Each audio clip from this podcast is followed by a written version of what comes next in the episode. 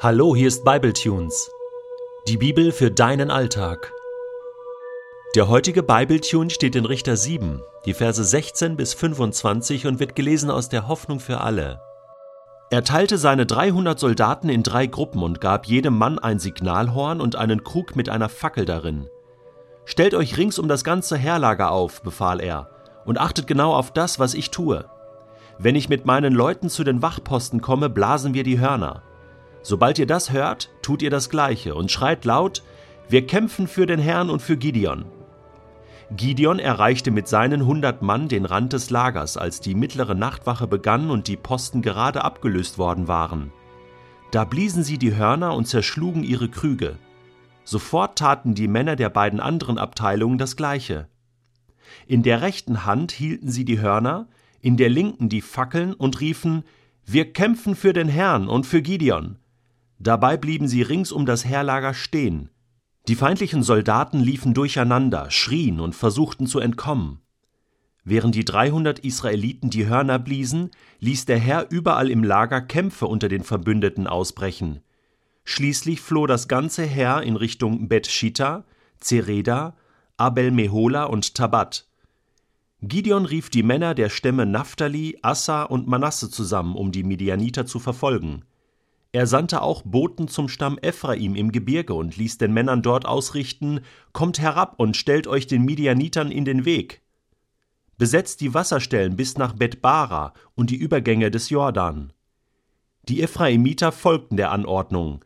Sie nahmen zwei midianitische Fürsten, Oreb und Seb, gefangen und töteten sie. Die Orte, wo dies geschah, nannten sie Oreb Fels und Seb Kelter. Danach nahmen sie die Verfolgung der Midianiter wieder auf. Als sie den Jordan überquert hatten, trafen sie auf Gideon und übergaben ihm die abgeschlagenen Köpfe der beiden Fürsten. Der Apostel Paulus schreibt in einem seiner letzten Briefe an seinen Freund Timotheus einmal Ich habe den guten Kampf des Glaubens gekämpft. 2. Timotheus Kapitel 4 Vers 7. Das war so ziemlich am Ende des Lebens des Apostels Paulus. Wenn er zurückschaut, dann hat er seinen Glauben als Kampf wahrgenommen. Es war viel Kampf dabei. Nun, wir sind jetzt nicht alle Apostel Paulus, und sein Leben, seine Berufung war schon speziell. Ein besonderer Auftrag, ein besonderer Mensch, eine besondere Zeit, und da war vieles Kampf und Krampf, aber auch viel Sieg für das Evangelium, für die sich entwickelnde Gemeinde damals. Am Ende seines Lebens in Gefangenschaft in Rom, kurz vor seinem Tod, schreibt er Ich habe den guten Kampf des Glaubens gekämpft. An anderer Stelle schreibt er mal, dass wir nicht gegen Menschen kämpfen, sondern wir kämpfen gegen eine unsichtbare Welt. Da ist eine Macht, die uns bekämpft. Und so erlebst du und so erlebe ich, wir erleben auch unsere Kämpfe, Glaubenskämpfe.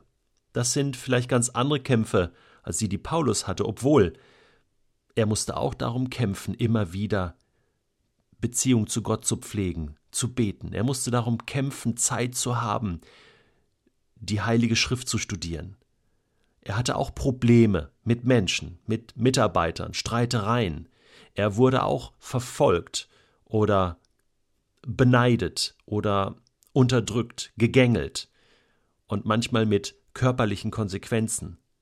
Und all das erleben wir auch. Kämpfe. Ich möchte eine Parallele ziehen zwischen Gideon und uns heute.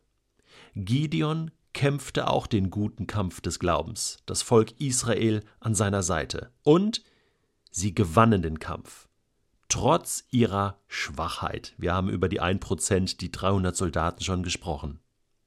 Und ich möchte jetzt nochmal zusammenfassen, was waren denn die Faktoren dafür, dass Gideon seinen Kampf gewinnen konnte?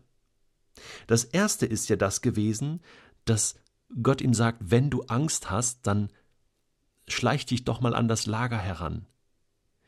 Das bedeutet für mich noch einmal, Gott steht uns zur Seite.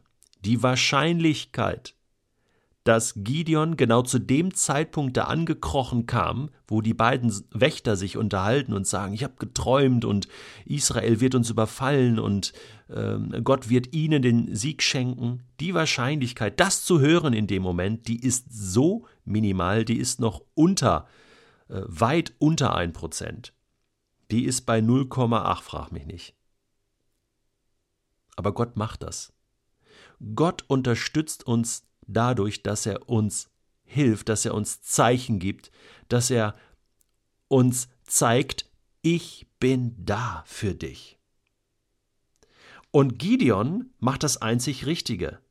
Es heißt dann in Vers 15, er warf sich nieder und betete Gott an.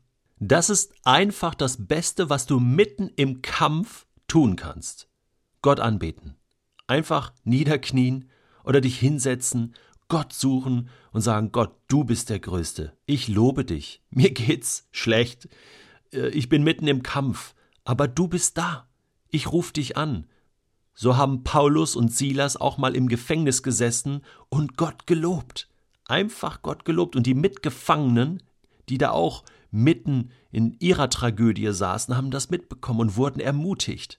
Und das ermutigt dich selbst, mitten in, im Kampf Gott zu suchen und ihn anzubeten, ihn groß zu machen. Denn er kämpft für dich in der Situation. Und das erlebt jetzt Gideon. Ich meine, klar, diese Kriegstaktik, super cool, ja, mit den Fackeln und, äh, aber das Entscheidende ist dann, dass er ausruft, wir kämpfen für den Herrn und für Gideon. Wir kämpfen für Gott und für das Projekt Gideon, für die Sache des Herrn. Gideon von Gott berufen. Das ist das. Wofür kämpfen wir? Warum glauben wir? Wir machen das mit Gott und für Gott. Das ist das Entscheidende. Wenn ich das vergesse, dann, dann vergesse ich alles. Dann kann ich alles vergessen. Ich mache das doch nicht für mich selbst nur. Oder ich mache das doch nicht für andere Menschen, damit die glücklich sind. Ich mache das mit Gott und für Gott. Und so kommt Gideon zum Sieg. So erlebt er Gottes Unterstützung und dann später auch die Unterstützung von anderen Menschen. Das ist immer das Gleiche. Die Kämpfe, die wir kämpfen, können wir nur gewinnen, wenn wir sie mit Gott kämpfen. Von Anfang an und immer wieder. Und wie oft vergesse ich das? Und ganz plötzlich kann ich mitten im Kampf, wo es mir vielleicht nicht so gut geht, wo ich Zweifel habe, wo ich Angst habe, so wie Gideon auch, einfach stark werden, Gottes Kraft erleben und den Fokus neu auf Gott richten. So wie Paulus in 1. Thessalonicher 5 schreibt, ab Vers 16, Freut euch, was auch immer geschieht, ob jetzt Kampf ist oder nicht, Gutes oder Schlechtes passiert gute Zeiten oder schlechte Zeiten. Lasst euch durch nichts vom Gebet abbringen. Dankt Gott in jeder Lage. Das ist es, was er von euch will und was er euch durch Jesus Christus möglich gemacht hat. Es ist möglich, dem, der glaubt.